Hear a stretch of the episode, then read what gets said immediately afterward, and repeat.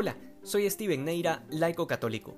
La escena que nos presenta hoy el Evangelio de Lucas es bastante particular. Nos dice que mucha gente acompañaba a Jesús y que de repente Él se volteó hacia ellos y les dijo, si alguno viene a mí y no pospone a su padre y a su madre, a su mujer y a sus hijos, a sus hermanos y a sus hermanas e incluso a sí mismo, no puede ser discípulo mío. Y así continúa con el discurso de cargar la propia cruz y otras enseñanzas más. Pero llama la atención esta reacción del Señor. Es como dándonos a entender que siempre habrá muchas personas que digan querer seguir a Jesús o que lo admiran como un gran referente moral.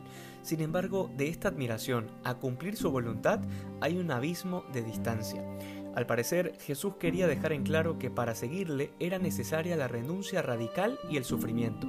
Justamente ayer hablábamos de lo que implicaba preferir a la familia por encima de Dios. Pues bien, hoy el Señor deja bastante claro que quien quiera seguirle necesariamente debe amarlo y preferirlo por encima de todo. Y esto incluye padre, madre, mujer, hijos, hermanos, etc. Absolutamente todos nuestros amores deben estar subordinados al amor de Cristo. San Gregorio Magno decía comentando este pasaje, amemos a los hombres, que nuestra caridad se extienda a todos, próximos o extraños, mas en nombre de este amor, que nada nos separe del amor de Dios. En otras palabras, nunca le será lícito a un cristiano apartarse del amor de Dios y de sus mandamientos bajo la excusa de un amor humano. Y esto tiene consecuencias prácticas en la vida de todo cristiano. Si una amistad te es ocasión de pecado, esa amistad debe ser cortada con radicalidad por mucho que esto pueda doler, y asimismo debe ser con respecto al adulterio o a cualquier apego humano que de alguna manera me induce a hacer algo contrario a la voluntad de Dios.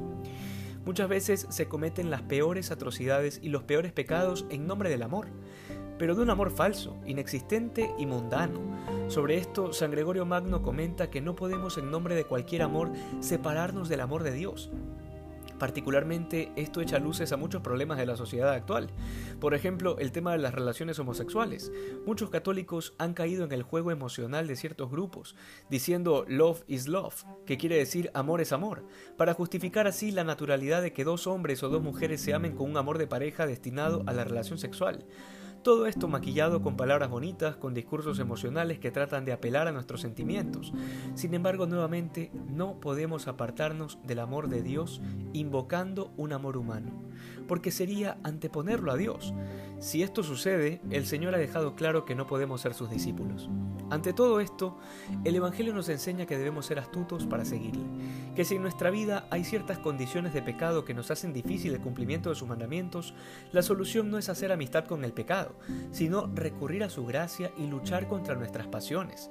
Tanto para los que escuchaban a Jesús en aquel momento como para nosotros, la situación no ha cambiado, porque aunque cambian los tiempos, el hombre sigue siendo el mismo. Es decir, sigue siendo difícil el camino de Jesús, pero no imposible. Y Él mismo nos ha asegurado su ayuda.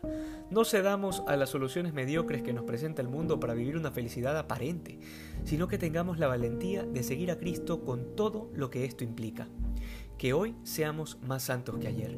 Dios te bendiga.